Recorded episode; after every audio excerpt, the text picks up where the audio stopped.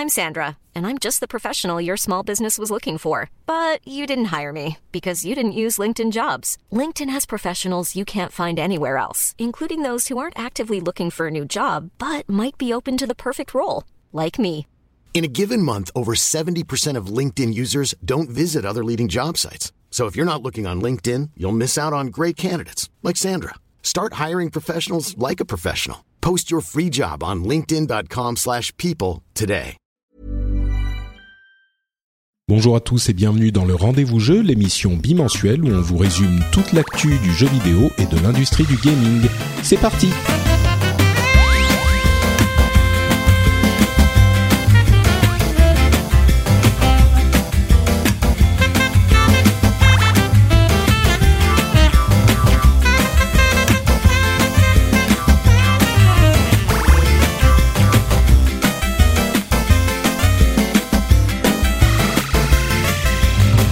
Bonjour à tous et bienvenue sur le Rendez-vous Jeu, l'émission où on vous résume toute l'actu du jeu vidéo des deux dernières semaines. On retient les trucs importants et on les développe, on les explique, on les analyse. Je suis Patrick Béja et aujourd'hui je suis avec euh, mon meilleur ami de toute la vie. Et oui, je ne mens pas, euh, c'est Daniel Charby. Comment ça va, Dani? Eh bonjour, Bah, ça me fait plaisir en tout cas que tu dis ça parce que je pensais que ton meilleur ami c'était plutôt Ryu ou Ken mais euh, mais ça, me faisait plaisir. Je pensais n'arriver qu'en troisième position. Bah, pour ceux qui ne le savent pas, Dany est un ami de très longue date et on s'est rencontrés à une époque où il avait une Super Nintendo, une Super Famicom japonaise qu'un autre ami m'avait invité à aller voir chez Dany Euh, et il m'avait très fièrement présenté alors qu'il encore que euh, je sais pas 15 ou 16 ans et, et que quelques poils sur le torse, ça a bien changé depuis.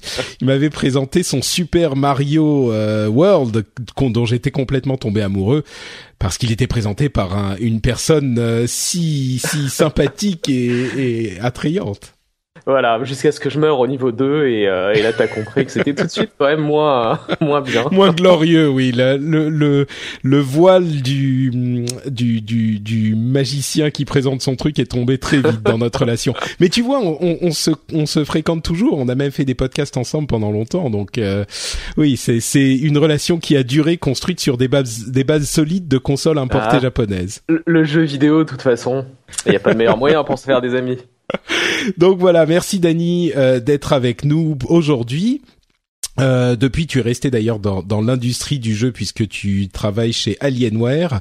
Euh, c'est, c'est, je, je dis pas de bêtises, hein, t'as pas changé entre temps. Non, pendant non, que je suis parti au. Japon, tu t'es d'accord? Toujours toujours toujours là-bas. Eh ben justement, tiens, ça pourra euh, nous nous donner un angle intéressant sur le premier sujet dont on va parler, euh, puisque toi comme moi, on est des grands amoureux du PC et des points forts du PC et de la modularité du PC, qui sont des avantages. Euh, et il semblerait que Sony soit en train de d'emboîter le pas à ce que disait Phil Spencer de chez Microsoft il y a quelques mois de ça, c'est-à-dire cette idée que il pourrait pour cette génération de consoles euh, faire en sorte que les consoles ne soient pas des objets, enfin des configurations figées, mais qu'elles puissent évoluer toutes les quelques années au cours de leur vie, euh, y compris au cours de la même génération de consoles. Donc on entendait parler d'une nouvelle version de la Xbox One euh, qui était vaguement évoquée.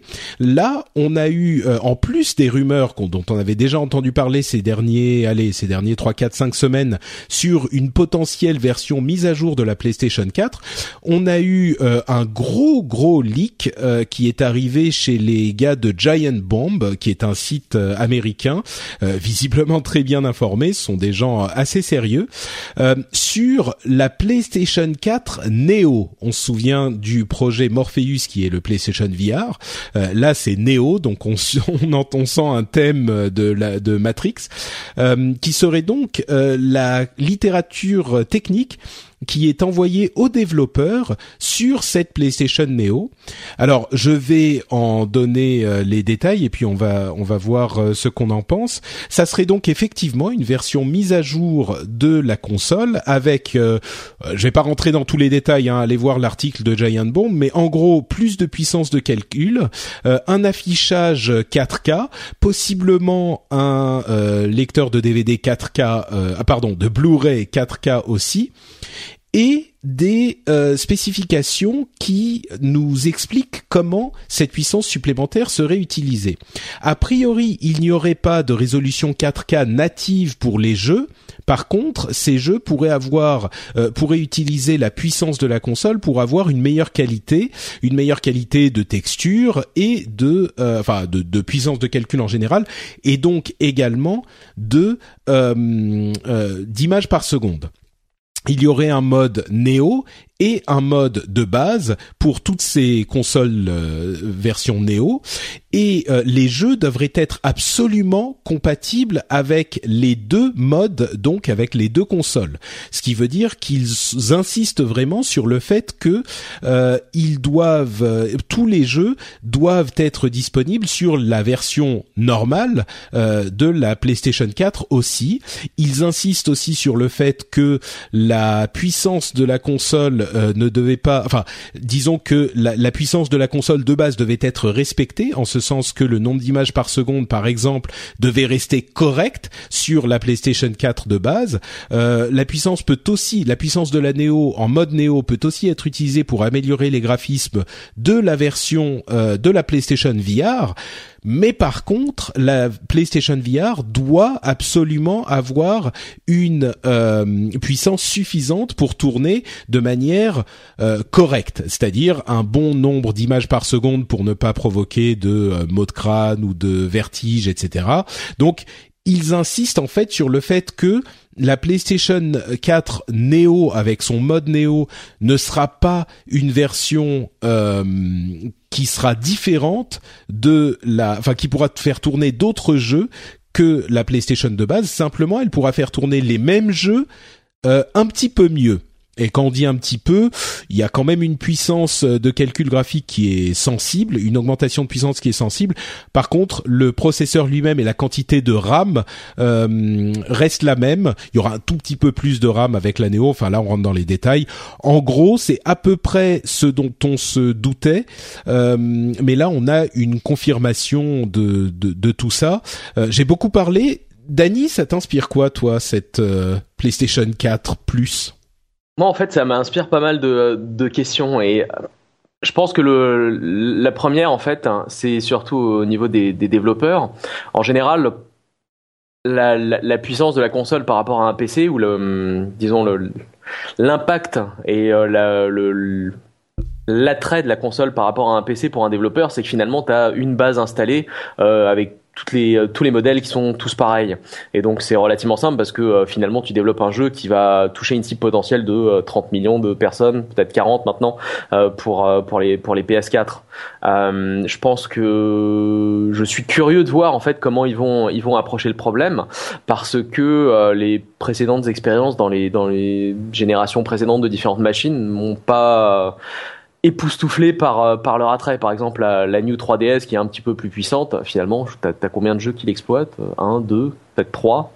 Euh, et ça, c'est un exemple récent, mais dans, dans le passé, dans, à chaque fois qu'il y a eu euh, une sorte de version intermédiaire comme ça sur une, euh, sur une machine très très populaire, euh, ça a jamais vraiment vraiment marché. Ensuite, moi, la, la deuxième question que je me pose, c'est vis-à-vis des, de la base installée. je pense que les gens qui ont acheté leur PlayStation à Noël et on va leur dire, voilà, bah, désolé les gars, elle est obsolète.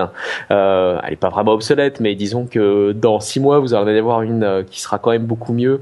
ça de quoi énerver. Et, d'ailleurs, euh, on a déjà entendu ces, ces, gens s'énerver, ce qu'on peut comprendre, ouais. On, peut comprendre, hein, on peut comprendre.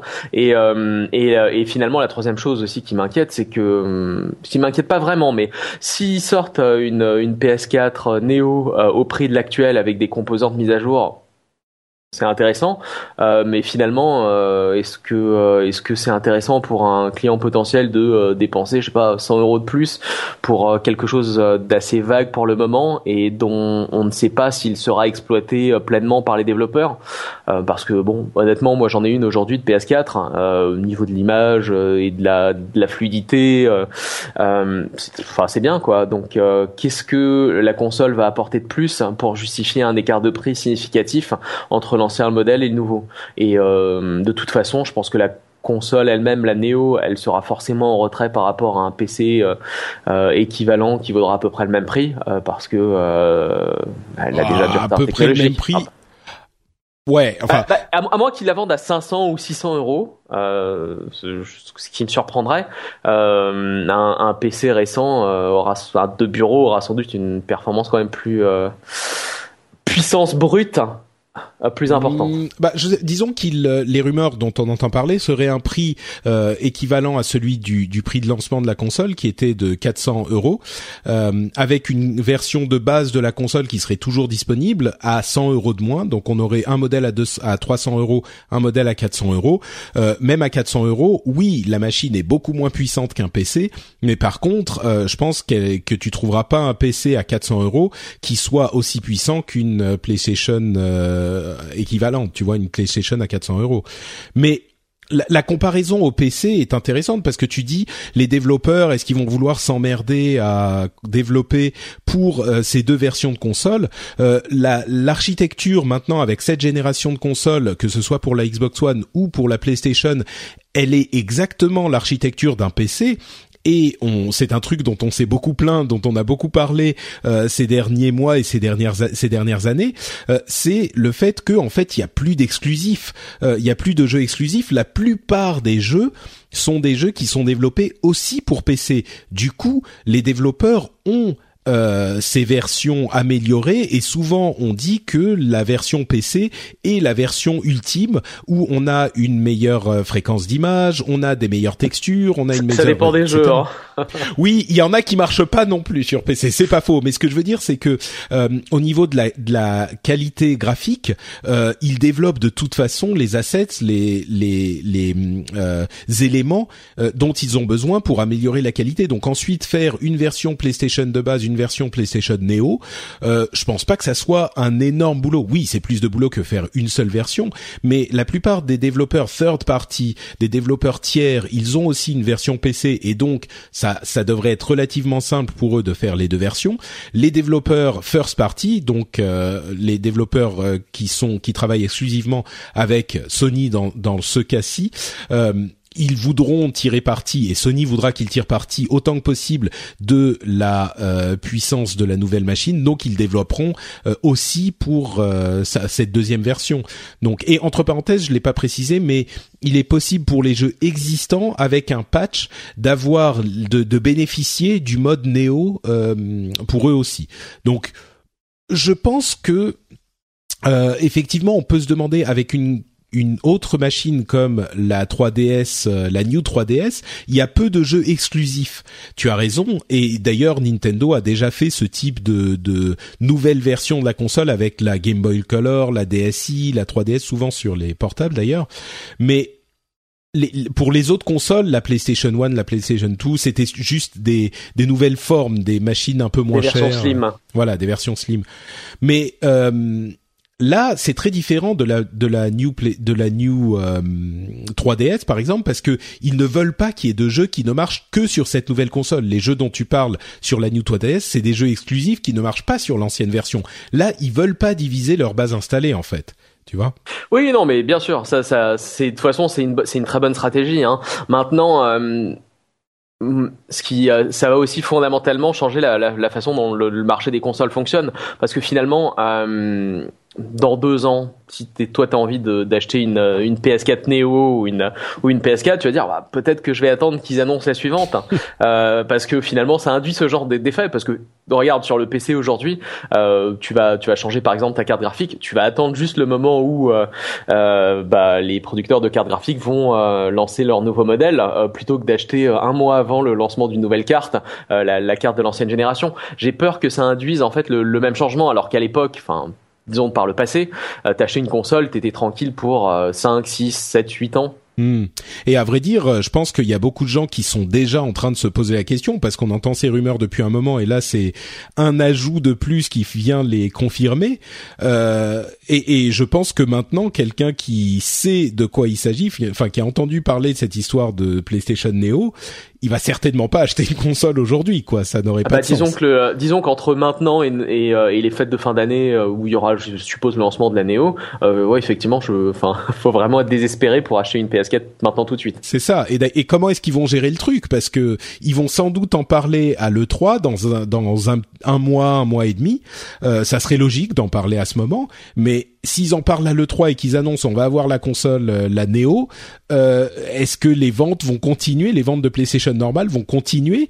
Euh, Peut-être qu'ils vont annoncer le prix, donc les gens vont se dire bon, de toute façon, annoncent le prix, s'ils annoncent S'ils annoncent le prix, je pense que ça permettra aussi d'éviter l'impact des gens qui vont attendre pour savoir exactement quel sera le, le surcoût de la Neo par rapport à la normale. Ouais, ils vont peut-être s'ils disent la PlayStation 4 normale c'est 300 euh, euros et la Neo c'est 400 euros, les gens vont se dire bon bah je peux faire mon choix maintenant et si ouais c'est ça, c'est possible effectivement. Euh, je sais pas l'autre élément dont tu as parlé c'est le fait de de comment dire de s'aliéner les d'énerver les les gens qui ont déjà acheté une console. Il y, en a 35 millions quand même donc oui c'est un paquet de gens. Hein. C'est ça, ça fait beaucoup. Euh, moi personnellement ça me gêne pas plus que ça parce que la console existe toujours et a priori s'ils réussissent à euh, faire en sorte que tous les jeux qui sortent à l'avenir tournent et tournent correctement, on va dire dans pas jusqu'à la fin des temps, mais pendant les trois prochaines années,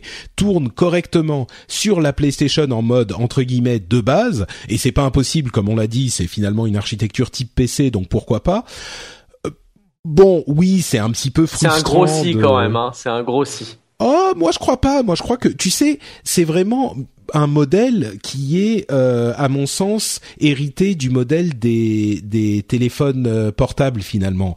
Euh, il y a tout à fait des modèles qui sortent, tu vois, tous les ans même. Un modèle d'il y a deux ans, il va toujours faire tourner toutes tes applications. il faut vraiment attendre, enfin ça dépend des constructeurs, mais on va dire trois, quatre ans pour que ton téléphone soit complètement out. Et là, comme c'est encore plus contrôlé et le nouveau modèle c'est seulement tous les trois ans, on va dire, imaginons que ça, ça marche comme ça, il y a vraiment, enfin, faut, faut être euh, particulièrement inquiet pour se dire euh, dans deux ans, enfin, à la sortie de la console Neo, ma, mon ancienne marchera plus et que ça va pas durer au moins deux ou trois ans sans problème, tu vois, non? Toi, tu t'y crois pas?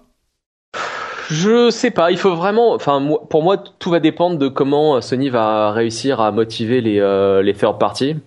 Euh, à adopter la Neo, à s'assurer qu'il y a un niveau de performance acceptable sur la PS4 de base. J'ai, euh, je sais pas. C'est wait and see quoi pour le moment. ouais, je pense que c'est wait and see et je pense que certains développeurs vont jouer le jeu et d'autres vont faire un truc minimum euh, en espérant que ça soit pas trop visible dans les dans les reviews et euh, pour pour vendre un maximum de jeux. Mais euh, aujourd'hui, se passer de toute façon pour un développeur, se passer de la base de 30 et quelques millions de PS4, c'est pas possible. Donc non, euh, bien sûr. Non, mais la, la, question est même pas. Il y, aura pas de mode Néo sans mode normal. Donc tous les jeux devront tourner sur toutes les. Donc mais personne ce que je veux dire, Ce que je veux dire, c'est est-ce que on est certain à 100% euh, qu'il va y avoir une performance suffisante sur la PS4 de base euh, pour tous les jeux et pas de temps en temps des ralentissements ou des bugs ou des artefacts? Je dis pas aujourd'hui dans un an, un an et demi, tu sais, quand la console va commencer vraiment à vieillir par rapport à la Neo et par rapport au marché des PC, euh, c'est là où il y aura peut-être des problèmes, j'en sais rien. Hmm, ouais, bon, c'est sûr que c'est possible, c'est une inquiétude. Je pense que là, c'est vraiment le rôle de Sony, euh, d'une part, de rassurer ses, ses acheteurs. Moi, je me demande s'ils pourraient pas faire un truc genre offrir des jeux aux gens qui ont déjà eu euh, acheté la console avant l'annonce. Genre, euh, je sais pas, offrir des jeux ou même offrir un bon de réduction sur la PlayStation VR ou un truc fou comme ça où ils pourraient te remercier d'avoir euh, acheté la. Alors ça fait un, un, 30 millions de, ah, ouais voilà c'est énorme mais, bah, 30 millions de réduction si, imaginons qu'ils donnent 50 ou 100 euros de réduction sur la PlayStation VR si tu as un compte PSN avec une PlayStation 4 euh, avant l'annonce de la Neo. Tu sais ils disent genre jusqu'à une semaine avant euh, voilà si vous avez enregistré vous aurez un bon de réduction oui, ça fait énormément d'argent, mais ça ne fait de l'argent qu'ils ne dépensent que si les euh, gens achètent la PlayStation VR, et donc ça leur donne plus de parts de marché. Je sais pas, moi je pense que ça pourrait, peut-être que ça, ça pourrait être un truc. Euh, qui, qui, qui ferait passer la pilule, on va dire. Euh, ah bah, j'avoue que j'y crois moyen. C'est un bon test hein, pour mettre le, pied dans mm. l'eau euh, et pour voir le, le, succès potentiel de la VR mm. euh, en, trois clics, quoi, finalement. C'est ça, ouais. Bon, 100 euros, ça fait peut-être un peu beaucoup. J'y crois moyen, mais bon, euh, à, à l'époque, les consoles de jeux étaient vendues à perte pour récupérer de l'argent sur les jeux ensuite. Et là, il y a un gros marché sur la VR, donc Bon, on sait pas, mais euh, ouais, en tout cas, c'est une, euh, c'est c'est un, un petit peu un truc euh, d'équilibriste. Je sais pas comment ils vont se se démerder pour faire bien accepter la chose. Il y a, comme on disait, beaucoup de gens qui sont un petit peu énervés déjà. Et puis ensuite, euh, par rapport à la qualité des jeux que tu évoquais, je crois que ça va être vraiment le rôle de Sony euh, qui ah va bah devoir être intransigeant sur la qualité des jeux en mode normal, au moins pour les, allez, on va dire trois ans à venir. dans trois ans, la console, la première console aura six ans. Je pense qu'à partir de là, on peut commencer à se dire bon. Euh, oui, je pense qu'au bout de cinq ans, de toute façon, la console, elle mm. commence à être un peu vieille et fatiguée. Donc, ah, tu vois, s'ils tiennent encore deux ans avec un niveau de performance acceptable sur 90% des jeux, ils auront fait du bon boulot. D'accord. Bon, bah, moi, ça me semble tenable quand même, mais. Bon, si vous avez euh, des commentaires sur le sujet, et je ne doute pas que certains d'entre vous en ont, euh, venez nous les euh, nous les livrer sur frenchspin.fr. On les lira avec avec comment dire une attention, avide. Voilà. un autre comment dire un événement un petit peu décevant, je dirais, c'était la sortie de Star Fox Zero qui, j'ai mis dans les notes de l'émission, Star Fox Zero n'emballe pas les foules. Je crois que c'est un euphémisme. Euh, j'ai vu, j'ai rarement vu, surtout pour un jeu de Nintendo, un, des, des, des, reviews aussi tièdes, on va dire, et puis surtout pour un jeu comme Star Fox que les fans réclamaient à corps et à cri depuis des années, 10-15 ans. Euh, et en fait, les commentaires les plus euh, intéressants que j'ai vus sont les gens qui disent les fans le réclamaient depuis 10-15 ans, et ben ils ont eu un jeu d'il y a 10 ou 15 ans. Donc euh, j'ai vu quelques personnes qui le trouvaient sympa quand même. Mais d'une manière générale, c'est quand même très tiède. Euh, graphiquement, il a l'air, enfin, les commentaires sont pas super. Ils disent qu'il est pas génial. Euh, au niveau du gameplay, c'est un petit peu poussif. Surtout les éléments qui euh, tirent parti des spécificités de la Wii U avec la mablette, etc. Euh, toi, tu as joué un peu, grand fan de Nintendo devant l'éternel. est-ce que tu as, tu as les mêmes impressions ou est-ce que t'es plus J'y oui, alors je l'ai, je l'ai pris évidemment. Euh, évidemment, bon, bon gros fanboy euh, Nintendo. Ouais. Euh, c'est mitigé, disons. Euh, oui, alors graphiquement, euh, c'est pas génial. Alors oui, ok, la console doit gérer deux écrans en même temps, etc. Bon, toutes les raisons techniques, c'est une chose. Donc graphiquement, c'est pas génial. Les ennemis sont assez quand même. c'est vraiment. ils ont pas vraiment de personnalité. Enfin le, le, design en lui-même de, des ennemis, des c'est pas c'est pas c'est pas éblouissant disons.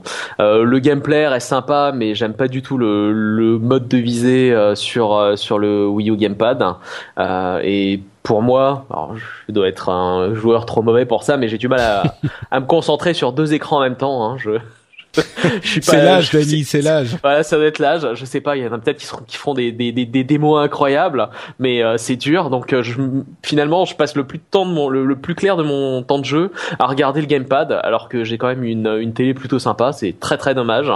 Euh, mais ensuite, bon, ça reste un Star Fox, donc c'est un. Ouais. Non, pardon, vas-y. Ça, ça, reste un Star Fox, donc c'est un, un shoot plutôt sympa, plutôt agréable, euh, et avec plein d'embranchements de niveau et une durée de vie euh, correcte pour ce genre de jeu, mais c'est sûr que c'est une grosse déception par rapport aux euh, deux versions d'avant, trois versions d'avant. Ouais. Tu, est-ce que c'est un jeu que tu recommanderais ou est-ce que, enfin, je sais pas, généralement ce que je dis c'est pour les fans du genre ou là pour les fans de Star Fox. Est-ce qu'ils seront contents ou est-ce qu'ils seront déçus? Et puis d'une manière générale si on a une euh, une Wii U un petit peu esselée depuis quelques mois est-ce que c'est un truc à se mettre sous la dent ou il vaut mieux aller rechercher ailleurs pour euh, une j'attendrai j'attendrai qu'il tombe à euh, moins de 30 euros. D'accord. Ok. Il est il est à full price 60 euros là c'est ça? Euh, bah écoute moi j'habite en Angleterre donc j'ai pas ah trop regardé le full price en France mais oui oui c'est euh, oui de toute façon les jeux Nintendo le, gros problème avec eux c'est qu'en bah, général ils baissent pas euh, au fil du temps mais on sait jamais. Euh, il y a par exemple Bayonetta 2, j'ai attendu un peu, là je l'ai commandé ce week-end, parce que je me suis dit, bon, c'est un platinum, c'est sympa et tout, et bah je l'ai trouvé à 12 livres, donc 17 euros, 9. Ouais. Bah écoute, euh, Star, Fox Zero sur euh, Amazon, ensuite je sais pas si c'est euh, les mêmes prix partout, il est à moins de 40 euros. Ouais, ceci, bah, les, les, critiques aussi ont dû aider. Hein. Hmm, ouais, je pense. Ouais, visiblement les ventes au Japon étaient pas super.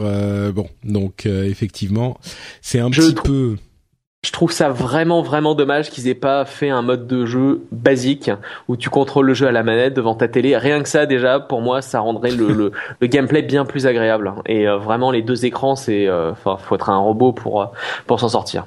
Mais c'est c'est ça le problème, c'est que c'était censé être un jeu qui te montrait l'utilisation de, de la Wii U et de sa de sa tablette ce qu'on peut en faire quoi. Donc si ça fonctionne pas vraiment, c'est mais il y a... Ouais. Vas-y, vas-y. ah, le, seul jeu en fait que j'ai vu qui tirait parti un petit peu de cette tablette, qui à mon avis ne sert à rien, c'est euh, Zombie U, qui était correct. Hmm. Voilà. À part ça, j'ai essayé quand même pas mal de jeux euh, sur euh, sur Wii U. J'en ai pas vu un seul qui justifiait l'utilisation de cette tablette. Mm. Hein. Et les autres mécaniques de jeu dans Star Fox avec les transformations en différents types de robots et de machins, c'est sympa ou même ça, c'est s'ils avaient fait un Star Fox super classique, ça aurait été moins compliqué et plus. Ça n'apporte pas grand chose. Mm. Et, et c'est un gameplay qui est pas très très agréable. Donc par exemple quand tu transformes en, en robot bipède une sorte de, de, de canard euh, qui se balade dans, dans, dans, le vaisseau, le j'aime pas du tout. Bah disons que c'est un peu c'est un peu ruiné par le mode de visée. Et donc ça peut-être que le jeu aurait été mieux justement euh, et plus agréable avec les euh, avec les différentes transformations, euh, les différents véhicules si si t'avais un mode de jeu normal. Ouais, sans, sans les deux écrans encore une fois. Sans les deux écrans, voilà. Enfin, honnêtement, j'en ai pas du tout profité moi des, euh, des différentes transformations. Donc euh, hmm. peut-être que des gens seront pas d'accord avec moi et me diront "Ah, mais t'as tort, tu comprends rien, t'as pas assez passé de temps dessus." Mais bon, euh, j'ai passé 5-6 heures quand même, donc bon, c'est un, début, disons. Ouais, ouais, c'est c'est sûr que c'est pas un test complet, mais c'est suffisant pour se faire quand même certaines impressions, on va dire. Ok, bon, bah écoute, euh, effectivement, malheureusement, tu confirmes l'impression générale qui qui qu'on a euh, sur Star Fox Zero, qui est pas hyper enthousiaste. Euh, je voulais préciser une dernière chose sur la PlayStation 4 Neo. Euh, à mon sens, la raison pour laquelle ils en ont fait une comme ça, c'était qu'ils voulaient faire une PlayStation avec une sortie vidéo 4K de toute façon, et qu'ils se sont dit bon bah du coup, comme la première PlayStation était déjà un petit peu en retard au niveau graphique par rapport à ce qui se faisait dans le monde des PC, autant mettre un petit peu plus de puissance dedans et puis comme ça ça nous permet de tenir sur la longueur un petit peu plus longtemps. À mon avis, c'est comme ça que ça s'est passé mais bon, on ne saura sans doute jamais euh, comment ça s'est passé dans leur dans leur tête à eux.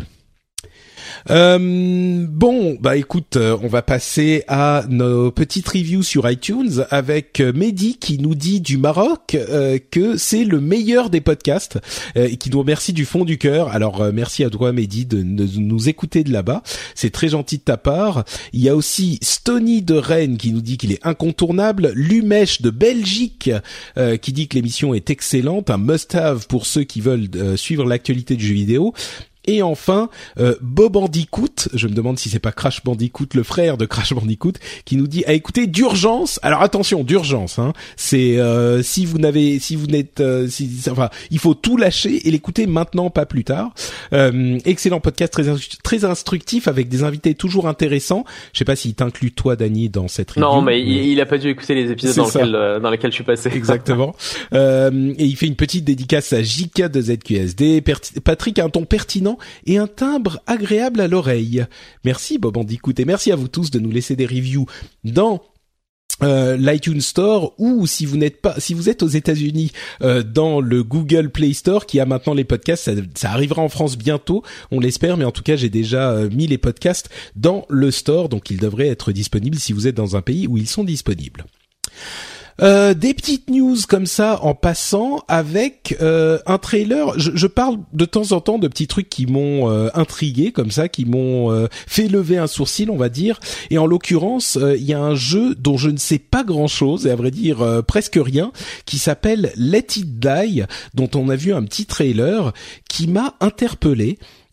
C'est un style graphique euh, très particulier qui moi me parle vraiment et un, un gameplay. Alors on ne sait pas très bien si le trailer est un trailer vraiment de gameplay euh, ou vraiment une présentation. C'est un petit peu flou encore, mais si il y a même un petit peu de euh, du jeu dans ce trailer, moi je ça, ça m'intrigue vraiment quoi. C'est un truc euh, euh, comment dire ça a l'air d'être une une sorte de truc à mi-chemin entre un FPS et un truc de l'esprit de Mad Max euh, avec des graphismes très comics et en même temps comment dire je je sais pas bien comment le décrire. Tu l'as vu toi Dany ce trailer j'ai vu j'ai vu le trailer ouais.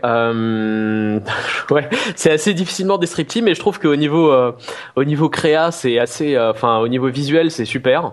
Euh, ensuite, enfin, je pense pas que ça montre quoi que ce soit du jeu, euh, mm. ou alors en, détail à l'heure actuelle. Donc, je me méfie toujours un peu de, ces jeux qui ont des super trailers. et finalement, le jeu, en fin de compte, est très différent. Ouais. Très très différent, ouais. Ouais. Je me souviens du, toujours du, du trailer de c'était quoi Dead Island qui était sublimissime et bon je me suis bien amusé sur le jeu hein, je dis pas mais ça avait pas quand même un peu décevant. Ça avait pas grand chose à voir. C'est vrai, c'est vrai. Euh, bon, bah celui-là, euh, c'est un jeu qui est, enfin, un, un jeu à la troisième personne. Euh, de, ça a l'air d'être presque un mélange entre un jeu de tir et un jeu de combat. Euh, mais bon, c'est vrai que le jeu lui-même, euh, on a vu, on en a vu un petit peu plus à la PAX.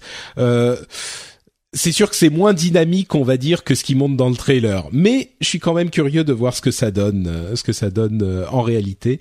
Euh, et puis entre parenthèses, c'est Gong Ho qui sort le jeu, qui est plutôt un jeu, un, développeur mobile habituellement. Donc c'est intéressant de voir des développeurs mobiles qui se qui se dirigent vers les jeux, on va dire un petit peu plus core gamer.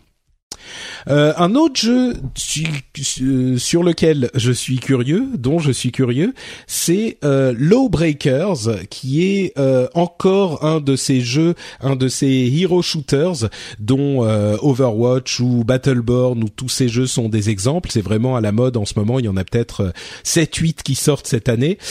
sauf que celui-là, c'est le un jeu qui est développé par Cliff Blazinski, le très célèbre producteur, développeur, créateur de la série Gears of War notamment, avec son nouveau studio. Il était parti en vacances pendant deux ans et puis finalement il est revenu. Il a créé Bosky euh, Studio et il crée donc, euh, ils ont développé ce jeu qui s'appelle Lawbreakers. Euh, comme je le disais, il y en a beaucoup des jeux des hero shooters. Euh, J'ai mentionné euh, Overwatch et Battleborn. Il y a aussi ah, Paladins. il y a, enfin bref, je vais pas tous les mentionner. Il y en a plein. Euh, celui-là, je vais pas dire qu'il sort du lot. Euh, il a une esthétique un petit peu, euh, comment dire. Le trailer justement, c'est un peu ouais, on est edgy, on dit des motherfuckers partout et puis voilà, nous on est hyper adulte et fuck you et je sais pas quoi. À la Gears of War quoi. Un petit peu, ouais. C'est un petit peu, bah, c'est à la euh, à la Epic quoi. Euh, ils ont euh, Paragon justement, c'est un autre jeu que j'évoquais, qui a un petit peu cet esprit aussi. Mais par contre, le gameplay de Lawbreakers a l'air assez intéressant. Il y a beaucoup de dynamique verticale avec, pardon. Pardon, excusez-moi. Euh, il y a beaucoup de dynamique verticale avec euh, dans l'histoire, ils intègrent le fait que euh, bon, c'est un petit peu débile, mais la, la gravité a été complètement perturbée par le fait que la lune s'est cassée en deux, enfin une connerie du genre. Mais tout ça, c'est pour dire qu'il y a beaucoup de dynamique verticale avec des éléments de gameplay assez intéressants. Euh, je sais pas si ça t'a parlé, toi, si t'as vu le, le trailer aussi, mais moi, ça m'a intrigué, quoi.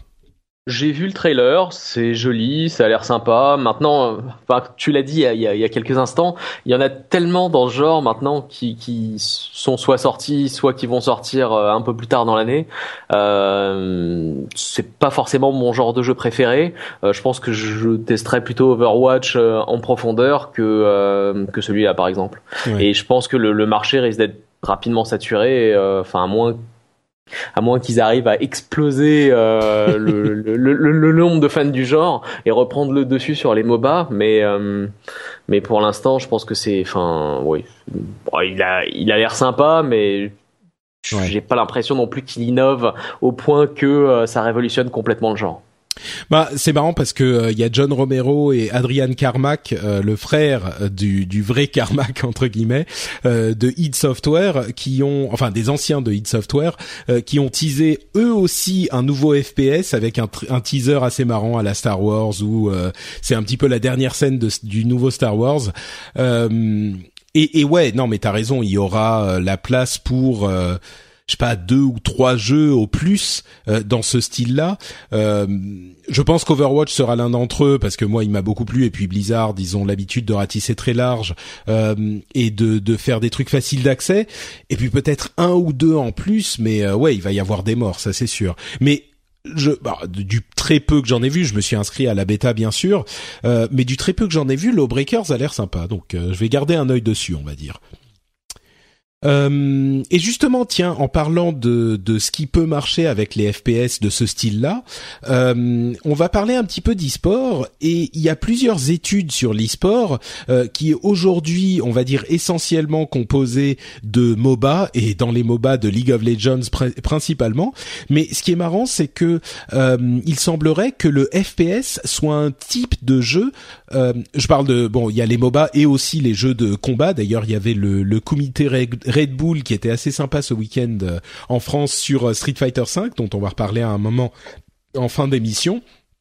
Mais bref, euh, il semblerait que les FPS, avec aujourd'hui Counter-Strike Go, CS:GO et quelques rares autres, soient hyper populaires en e-sport. Et comme il y a une vraie, un vrai enthousiasme bah, au niveau des, des, spectateurs bien sûr, mais aussi au niveau des éditeurs et des développeurs, euh, au niveau de l'e-sport en ce moment, depuis quelques mois et pour cette année et l'année suivante euh, très certainement, je me demande si euh, ce dont tu parlais, genre si le FPS, si le, tu disais si le FPS explose, je me demande si c'est pas possible que ça arrive parce que aujourd'hui les MOBA sont hyper populaires en e-sport et il y a un potentiel pour que les FPS soient encore plus populaires. Euh, euh, euh je, dis peut-être une, je dis peut-être une grosse bêtise là-dessus, mais il me semble que CS:GO c'est effectivement le, le, jeu le plus vu euh, en tout e-sport confondu. Hein. Je, il me semble. C'est l'impression que j'ai aussi, ouais. C'est voilà, je crois. Je me base pas sur des chiffres actuels pour dire ça, mais je crois qu'il est même devant LoL. Donc c'est très ah. très gros, hein. Oui, ouais, ouais. Bah, et alors effectivement, tu confirmes euh, l'impression que j'ai, mais c'est marrant parce qu'on parle toujours de de League of Legends et assez peu finalement de, de CS:GO. Peut-être parce qu'il est un peu plus vieux ou je sais pas, mais c'est vrai qu'il est euh, il est très très apprécié. D'ailleurs, dans dans l'étude de euh, Price, c'est qui? C'est Pricewater euh, Pricewaterhouse c'est ça. Euh, ils disent par exemple que euh, parmi les femmes d'e-sport, il y a 63% qui regardent des FPS, euh, des FPS comme Counter-Strike, contre 37% qui regardent des MOBA. Euh, donc effectivement, la popularité des FPS n'est pas à, à, prouver. donc bon, il est possible que cette explosion des FPS et le retour des FPS un petit peu, comment dire, fun plus que les trucs de guerre genre réalistes ou A lot can happen in three years, like a chatbot may be your new best friend. But what won't change? Needing health insurance. United Healthcare Tri Term Medical Plans, underwritten by Golden Rule Insurance Company, offer flexible, budget friendly coverage that lasts nearly three years in some states. Learn more at uh1.com. I'm Sandra, and I'm just the professional your small business was looking for. But you didn't hire me because you didn't use LinkedIn jobs. LinkedIn has professionals you can't find anywhere else, including those who aren't actively looking for a new job but might be open to the perfect role, like me. In a given month, over 70% of LinkedIn users don't visit other leading job sites. So if you're not looking on LinkedIn, you'll miss out on great candidates like Sandra. Start hiring professionals like a professional. Post your free job on linkedin.com/people slash people today. ou à la limite guerre un peu futuriste, euh, arrive effectivement en 2016-2017. Euh, et donc justement, euh, PricewaterhouseCoopers disait qu'il y a un, un- une augmentation de presque 50%, allez de 43% des revenus de l'e-sport à 463 millions de dollars en 2016 euh, contre euh, bah, 43% de moins en 2015. Donc euh, bon, de partout on entend cette euh, augmentation de, de l'intérêt pour l'e-sport. Euh, il est très possible que encore une fois ça se confirme. Euh, je sais pas si toi c'est un truc que tu vois depuis l'industrie euh, du PC du côté des constructeurs. Je sais que euh, vous êtes euh, partenaire sur certaines opérations de temps en temps. Je sais pas si c'est beaucoup d'e-sport ou pas, mais Ah, on Est-ce que tu- des équipes aussi, hein. Donc ah, euh, bah, oui, je oui, je- pas, oui. Mais est-ce que cette, du coup, est-ce que cet enthousiasme, parce qu'il y a toujours eu de l'enthousiasme pour l'e-sport, enfin toujours depuis quelques années. Est-ce que toi, t'as l'impression que c'est un truc qui grossit de manière significative ces, derniers temps, ou est-ce que c'est une impression euh, peut-être un petit peu Ça a beaucoup beaucoup grossi ces trois quatre dernières années. Euh, et euh, si tu regardes par rapport à enfin disons il y a il y a dix ans euh, c'est incroyable la différence. Maintenant c'est vraiment devenu euh, et je pense que ça ça s'est très très développé beaucoup développé par euh, par le biais de Twitch.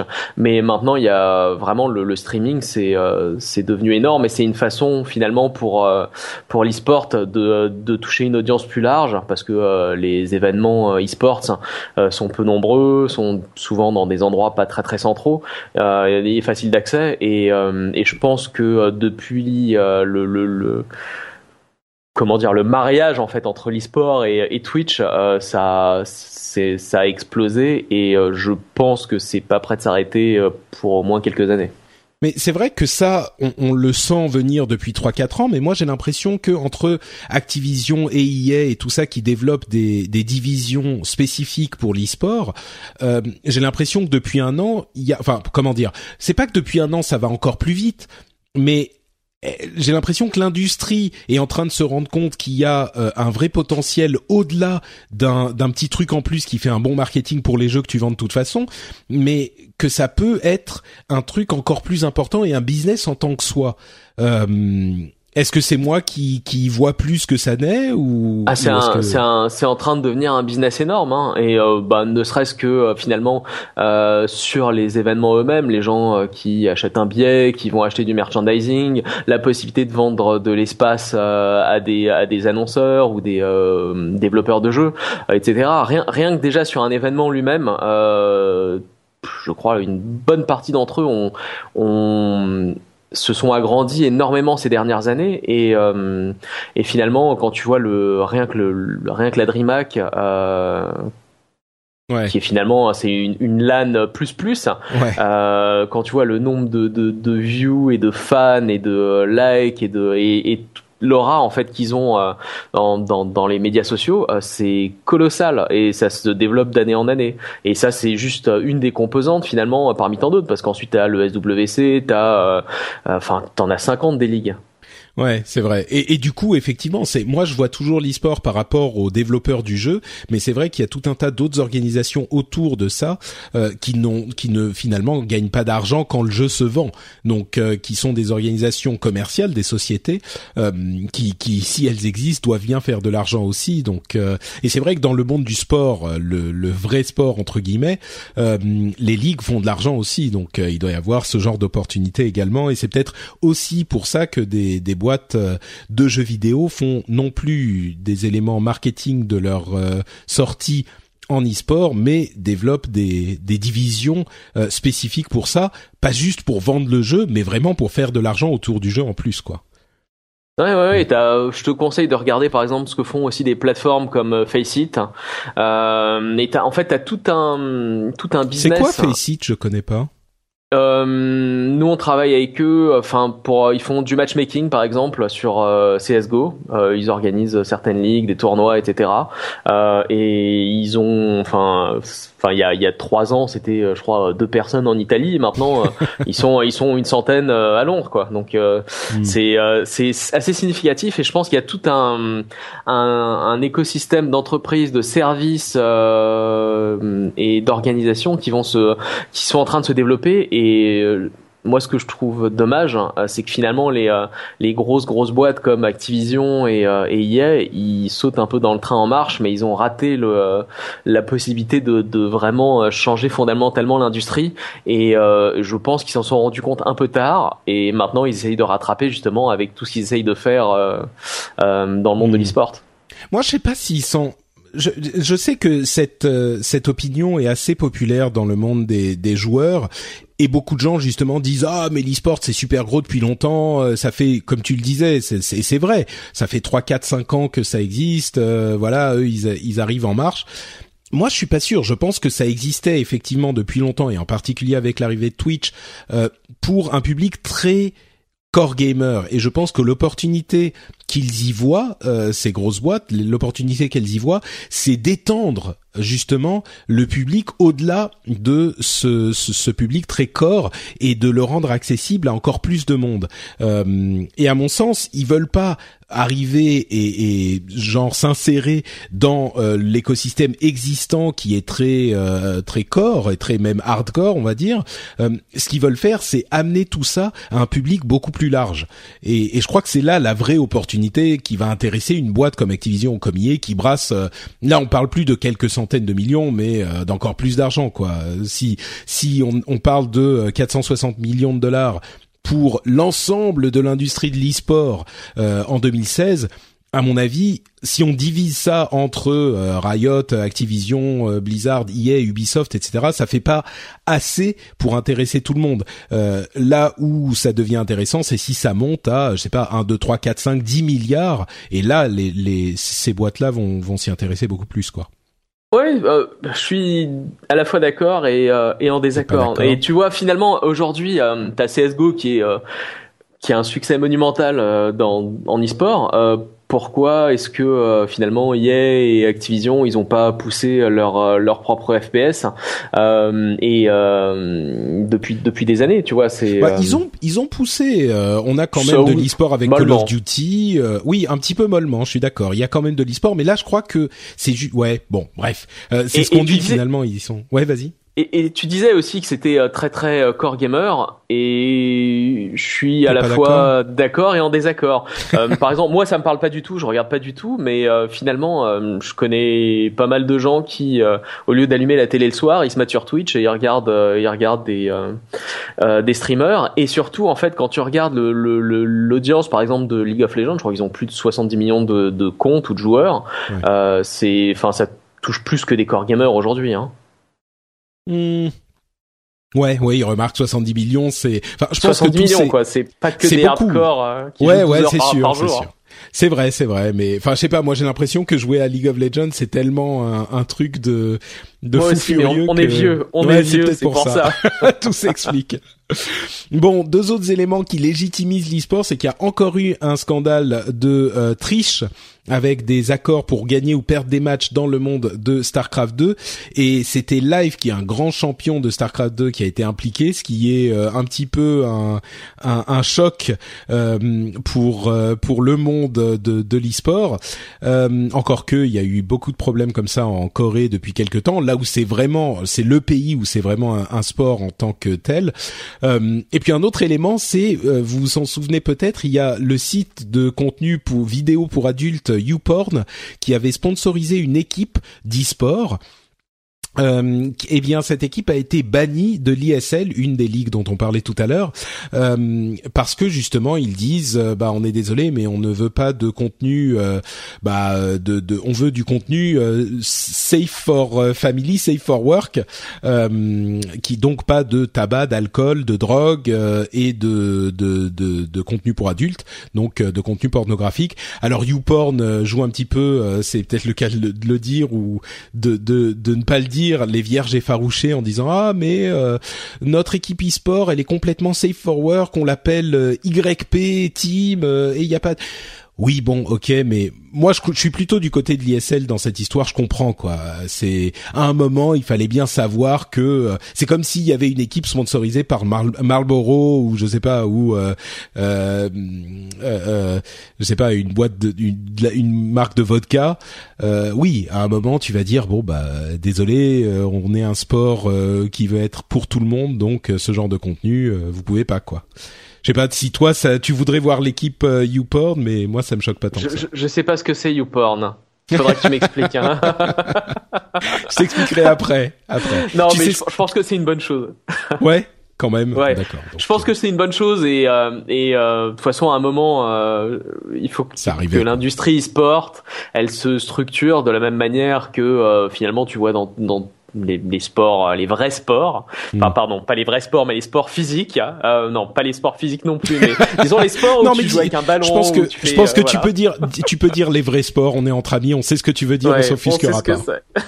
bah, c'est physique l'e-sport, mais bon. Et, et, donc je pense que je pense que de toute façon l'industrie va devoir se, se structurer et euh, et trouver un consensus pour toutes les grandes ligues, pas uniquement donc pour ESL, mais euh, pour vraiment pour toutes les ligues, euh, trouver un consensus sur qu'est-ce qu'on accepte, euh, qu'est-ce qu'on tolère et euh, qu'est-ce qu'on qu'est-ce qu'on bloque. Et finalement, effectivement, le, enfin, les vidéos pour adultes, l'alcool, la drogue, la cigarette, et j'en passe. Bah ouais, c'est on les voit pas souvent, disons, euh, sponsoriser des matchs de foot, par exemple. Ouais, ouais, exactement. Et, et, ça Dieu, sait qu'ils ont les moyens. Ouais, pourtant. Bah d'ailleurs, il y a pas si longtemps, euh, il y avait encore des, des marques de cigarettes qui sponsorisaient de, de la Formule 1, non? Il y a quelques années encore, si je ne m'abuse, mais je crois que ça remonte à assez hein. longtemps maintenant. Ouais, il y a quelques. Encore une fois, tu tu nous fais sentir notre âge. Merci.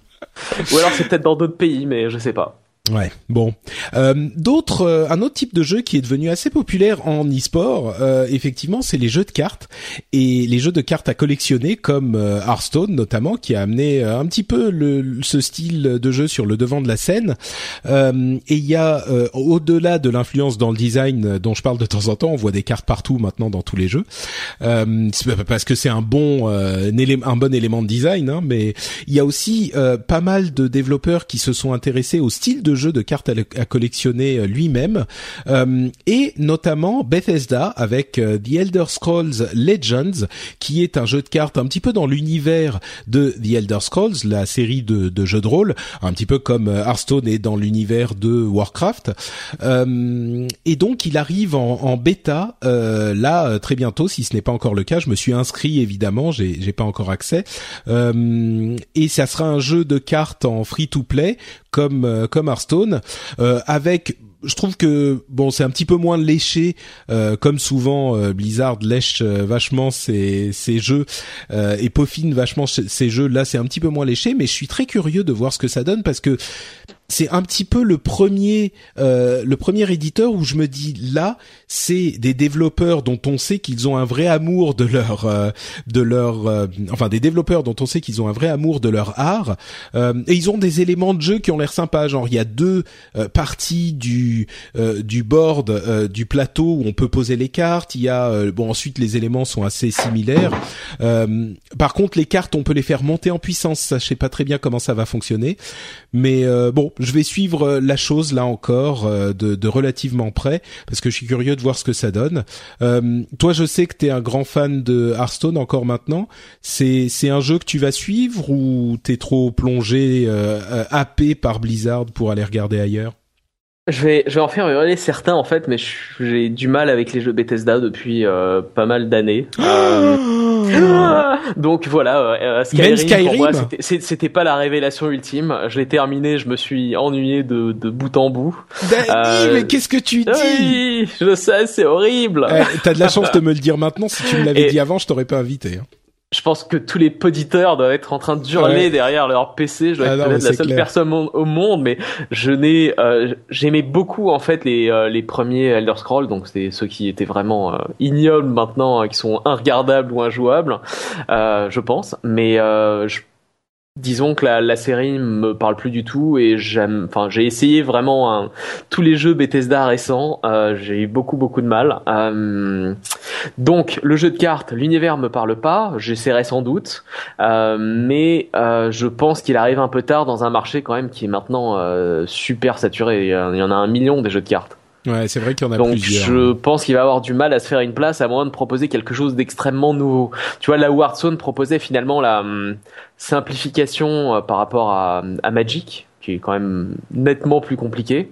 Ouais, et auquel t'as Euh, beaucoup joué aussi. euh, Et auquel j'ai beaucoup joué, donc euh, voilà, je je sais pas comment euh, Bethesda va pouvoir différencier son jeu de cartes Ouais. Euh, et différencier de manière significative.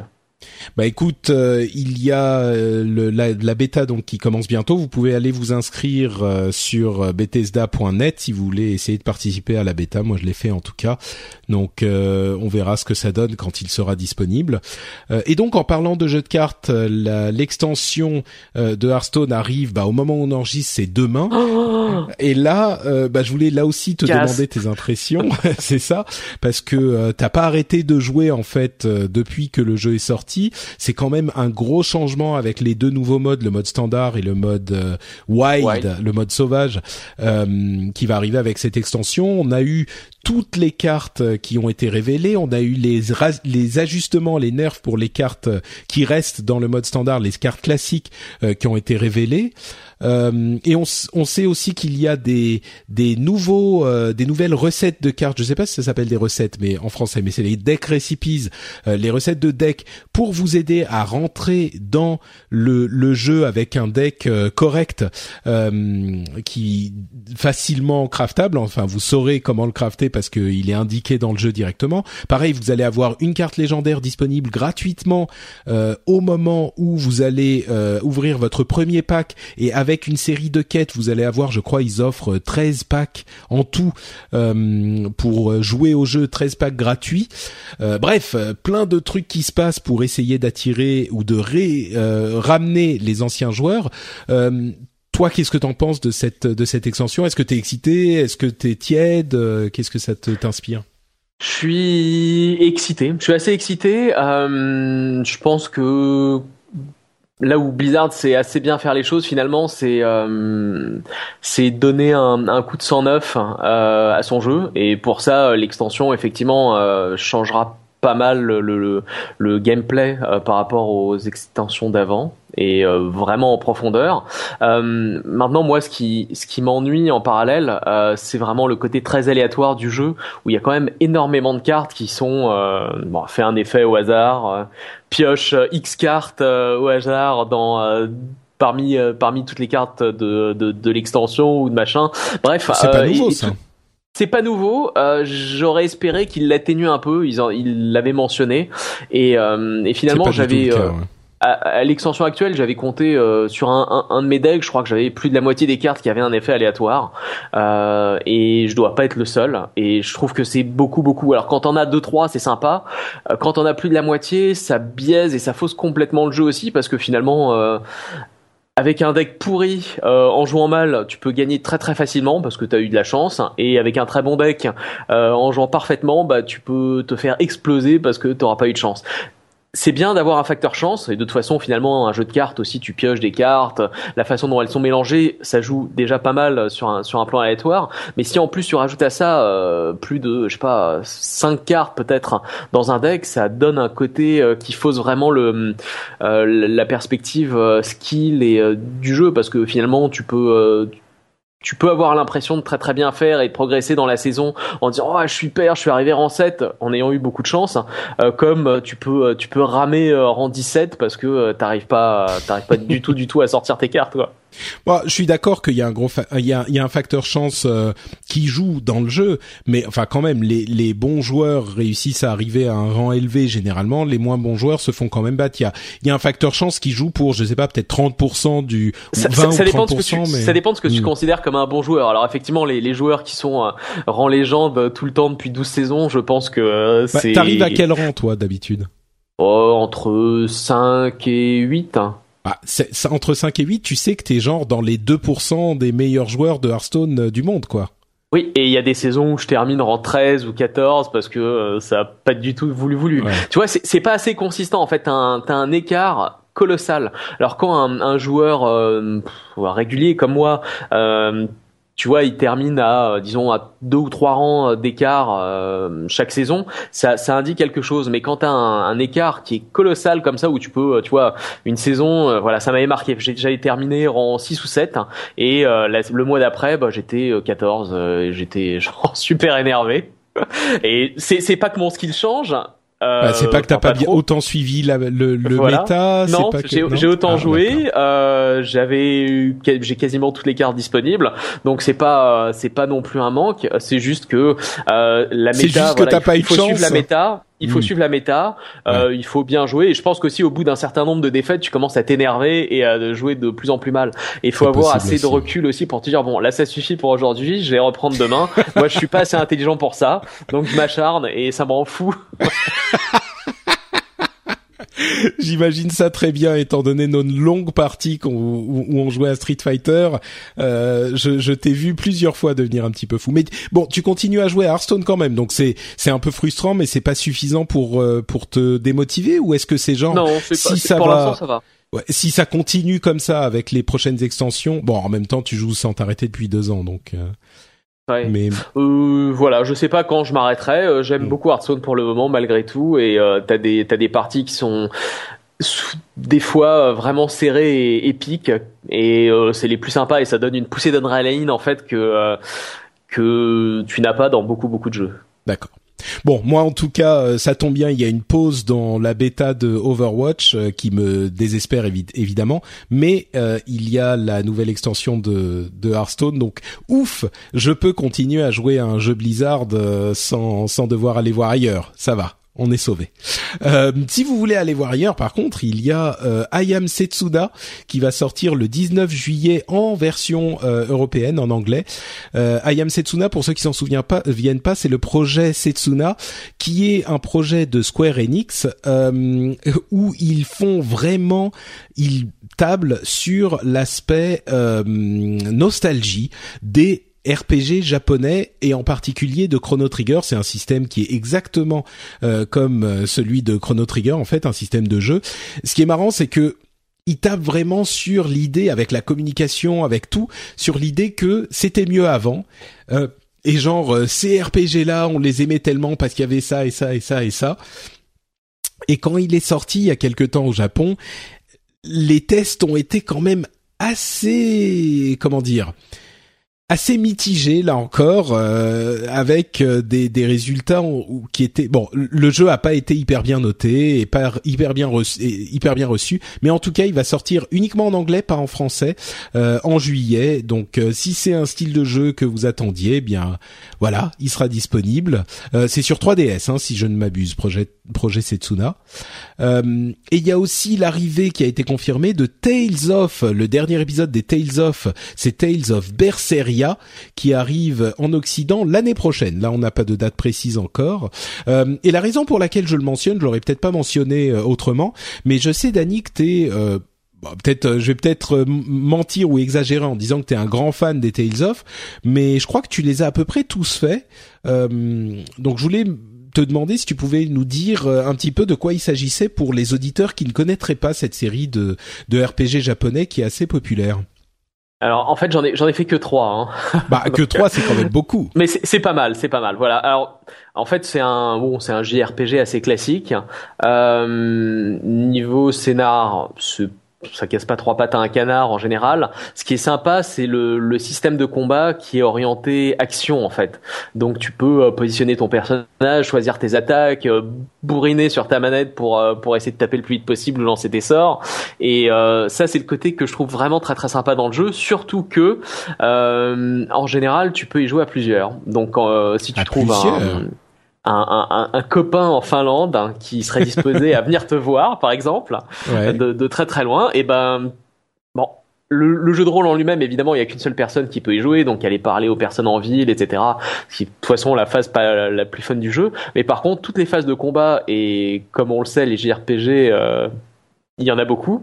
Euh, c'est vraiment sympa parce que tu peux développer des, des vraies stratégies avec ton avec avec avec ton ton co-player, euh, choisir le personnage que tu veux jouer, euh, choisir la classe, etc. Et à partir de là, tu as vraiment un style de combat euh, et un et un gameplay qui est assez unique euh, à ce à ce jeu, je trouve, et à ce genre de jeu c'est c'est à quel point action c'est genre euh, action jeu de combat action ou Enfin, je sais pas. C'est pas aussi poussé qu'un jeu de combat, mais ça s'en rapproche. D'accord. Ah oui, Donc par exemple, tu vois, euh, le, gameplay, c'est peut-être un Golden Axe euh, simplifié pour parler euh, en vieillerie. Ouais. Là, effectivement, je sais pas combien de gens sauront de quoi il s'agit, mais. Mais et je dis simplifié au niveau des, des techniques de combat de déplacement, etc. Mais finalement, euh, tu as pas mal de sorts ou de techniques euh, d'épée, d'armes, etc. Euh, qui font que euh, ça, ça, ça, donne l'équivalent de ton personnage de jeu de, de baston old school avec, avec pas mal d'attaques spéciales en plus. D'accord. Ok. Bon bah écoute, euh, c'est et, alors du coup bon l'autre question, est-ce qu'ils sont bons? Parce qu'on sait que les, les JRPG c'est parfois un petit peu aléatoire au niveau de la qualité. Euh, est-ce qu'ils sont bons ou est-ce que c'est quand même pour les gens qui aiment ce type de truc? Plutôt pour les gens qui aiment ce type de, de jeu. Hein. Le, le, scénario mm. en général, euh, il y a se taper la tête contre un mur et pas super fun ou excitant. Je vais je vais pas comparer ça à FF13, euh, mais ah mais mais, mais quand bon c'est du JRPG. Hein. C'est c'est mm. disons que je ça, ça fait très très longtemps que je me rappelle pas avoir eu un JRPG entre les mains où t'es un scénario qui qui disent oh vite il faut que je vois la suite maintenant tout de suite. Mm. D'accord. Bon, mais euh, euh, hmm, j'en perds mon français. Du coup, je vais poser une question un peu bête, mais pourquoi tu y joues euh, T'en fais trois d'affilée, du coup, si c'est tellement moyen? Euh, Le gameplay est vraiment très très sympa. Les combats c'est sympa et à plusieurs c'est très très cool. D'accord, ok. Bon, euh, donc euh, je comprends qu'il faut que j'achète Tales of Bersaria pour quand tu viendras me voir dans la campagne finlandaise, c'est ça? Voilà, exactement. Ou alors je, je l'amènerai peut-être si je le prends.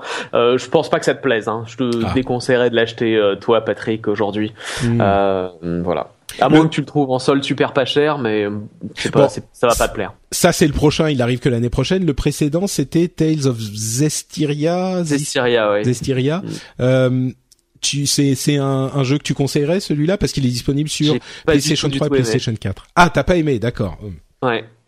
D'accord. Bon, bah, donc euh, voilà. Hmm, ok, bon, donc euh, ok, donc Tales of, euh, peut-être le Berseria, mais Estiria, fuyez-le. à propos d'un jeu qui est justement qui nous a fait des des longues soirées d'été et d'hiver sur cette fameuse Super Famicom, Street Fighter, là c'est la version 5, il y a une vidéo de de Guile ou de Guillet, comme on l'appelait à l'époque, à l'époque de Street Fighter 2 en version arcade. Euh, encore une fois, d'une manière générale, euh, on était des très grands fans de Street Fighter 2. Moi, je me suis jeté sur Street Fighter 5. Bon, là, je suis au Japon, j'ai pas ma PlayStation, ce qui est le comble, mais euh, j'ai pas ma PlayStation, donc j'ai pas vraiment l'occasion d'y jouer. Euh, le jeu est pas encore complètement à jour. Le gameplay est toujours bon, mais euh, le jeu est toujours, euh, comment dire, tout ce qu'il y a autour du gameplay euh, est encore un petit peu limite.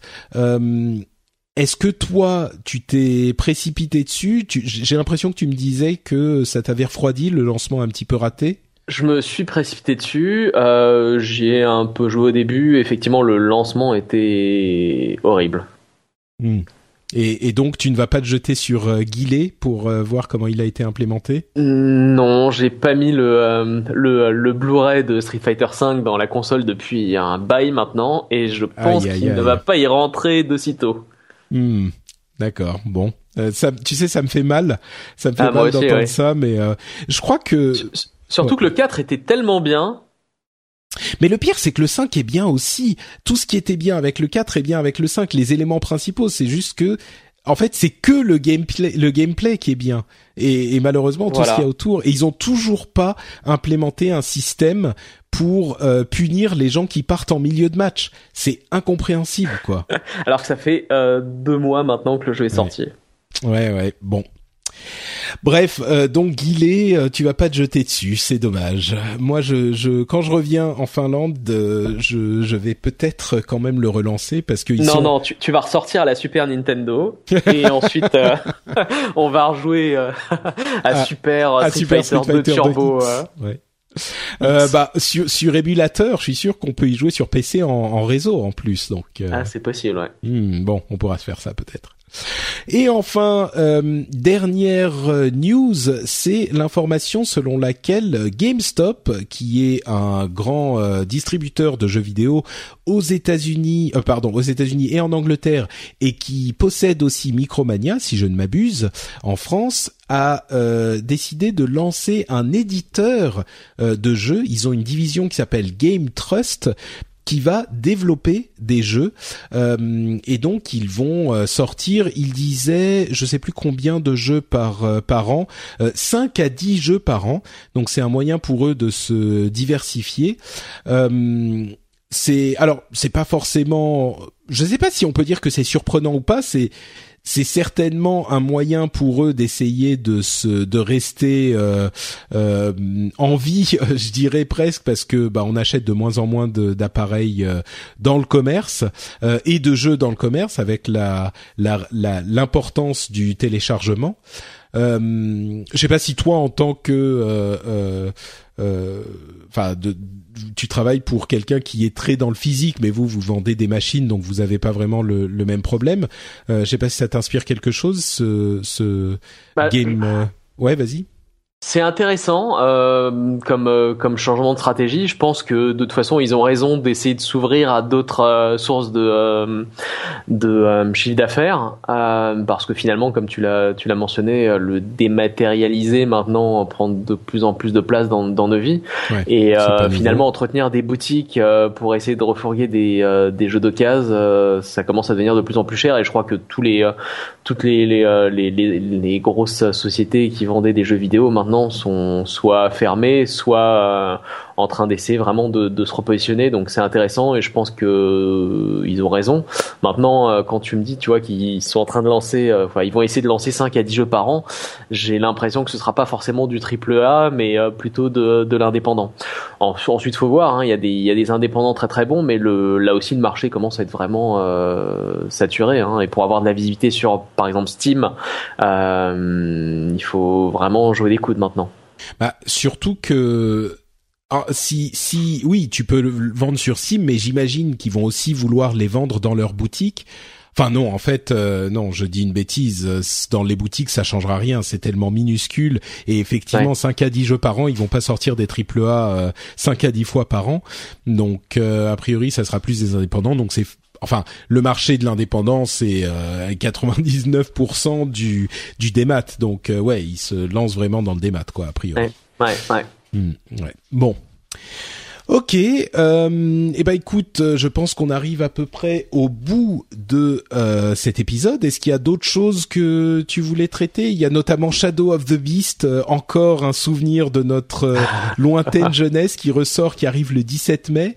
Il y a quoi d'autre? Enter the Gungeon qui se vend super bien. On parlait d'indépendant. Stardew Valley, voilà encore un jeu que je ne comprends pas, qui est un une ressucée de comment s'appelle ce jeu Nintendo où tu dois aller voir tes voisins et leur. Ouais, je, je, Ah, j'oublie à chaque fois. Oui, je, je ne comprends pas non plus. Hein, mais bon. Euh, bref, ce jeu-là sur PC, si vous aimez ce genre de truc, c'est Stardew Valley. Il est, il a déjà vendu un million euh, en, en, quoi euh, deux mois. Euh, donc voilà, bref, il y a des, de quoi faire. Pourquoi Bah, il y a des fans, hein, il y a des fans. Oui, oui, oui, oui, c'est. C'est hmm. comme un peu finalement euh, Mimoto. Euh, enfin, je. Mitomo, oui. Mitomo, oui. Pardon. euh, Mitomo, finalement, enfin, oui, c'est un, un, succès indéniable en tout cas en termes de, de nombre de téléchargements. J'ai essayé, je ne comprends pas. C'est pas pour moi. Ouais, je, je crois que euh, l'enthousiasme de Mitomo est en train de doucement retomber. Il euh, y a des gens qui font bah, tout ce que fait Nintendo leur plaît, donc ils ont essayé de toute façon. Moi, j'ai essayé aussi. Enfin, tous les joueurs du monde allaient télécharger cette app et l'essayer, c'est évident. oui, ensuite l'utiliser au quotidien, je suis pas, j'ai pas été convaincu, on va dire. ah ouais, ça, no comment. Hein, mais disons que ouais, je trouve ça manque un peu de contenu. Ouais, je crois que c'est pas une comparaison euh, qui est très juste entre Mitomo et euh, et Animal Crossing. voilà, merci. Animal Crossing, bien joué, bravo. oui, oui, oui. Je, là encore, je pense qu'il y avait des auditeurs qui étaient en train de hurler dans leur téléphone et, et je l'ai même pas, j'ai même pas cherché sur internet, ça m'est revenu. vous voyez, hein, un pro du jeu vidéo quand même. Mais mais ouais, je pense que c'est un petit peu injuste parce que Animal Crossing, j'allais dire c'est un vrai jeu, mais je vais pas m'aventurer sur ce terrain glissant parce que je sens je que. Je propose que tu, tu prennes la dernière version sur 3DS. Mais je l'ai. Euh, avec la, tu l'as en plus. Mais oh, oui, je l'ai. Je me suis dit, je vais essayer, je vais voir Corben ce qu'il y a derrière. Et euh, et je, enfin, c'est pas pour moi quoi. Mais déjà que je dis que Dark Souls c'est pas pour moi et que Metal Gear c'est pas pour moi, il y a des gens qui que ça énerve beaucoup. Je crois que Animal Crossing, je vais réussir à me me mettre à dos toute la population, tous les euh, différents types de joueurs à titre de comparaison, je pense que je préfère jouer à Dark Souls un million de fois plutôt qu'à Animal Crossing. Ah oui, hein. oui, non, mais évidemment, ça c'est clair. Je me suis quand même un petit peu. C'était intéressant au moins euh, celui que j'ai fait qui était Bloodborne, mais Animal Crossing vraiment je comprends pas quoi. Mais euh, enfin bon. Clairement, il y a des gens qui aiment. Et si c'est votre cas, essayez Stardew Valley parce que c'est un énorme succès. Euh, et Enter the Gungeon est un roguelike avec des, des armes qui a énormément de succès aussi. Donc peut-être que ça vous intéressera. Bon, bah écoutez, on va s'arrêter là pour aujourd'hui. Euh, je remercie très chaleureusement évidemment mon ami Dany d'avoir supporté euh, mes atermoiements pendant un petit peu plus d'une heure. Est-ce que tu peux nous dire où on peut te retrouver euh, pendant que tu n'es pas en train de faire des podcasts, mon ami Dany? Eh ben, c'est facile. Euh, sur Twitter, euh, at notedany, donc à noter des N Y. Hmm. Euh, voilà, je poste pas souvent, souvent, mais je lis euh, toujours les commentaires, euh, les messages, etc. Et des fois, je participe. J'ai introlé les discussions de Patrick. C'est très bien. oui, j'ai remarqué qu'à chaque fois qu'on te mentionne, tu viens pointer ton ton nez, comme sur le Slack d'ailleurs du rendez-vous tech. Tu es tu es venu plusieurs fois venir dire bonjour, donc c'était sympathique. Oh bah, je consulte régulièrement. Hein. Ouais, ouais, c'est très bien, c'est très bien. pour ma part, c'est Note Patrick sur Twitter et Facebook. Vous pouvez aussi retrouver cette émission sur frenchspin.fr. Vous y retrouverez d'autres émissions comme par exemple le rendez-vous tech. Euh, et ben c'est tout. On vous remercie de nous avoir écoutés et on vous donne rendez-vous dans 15 jours pour un nouvel épisode et on vous fait tout plein de grosses bises. Ciao à tous. Au revoir.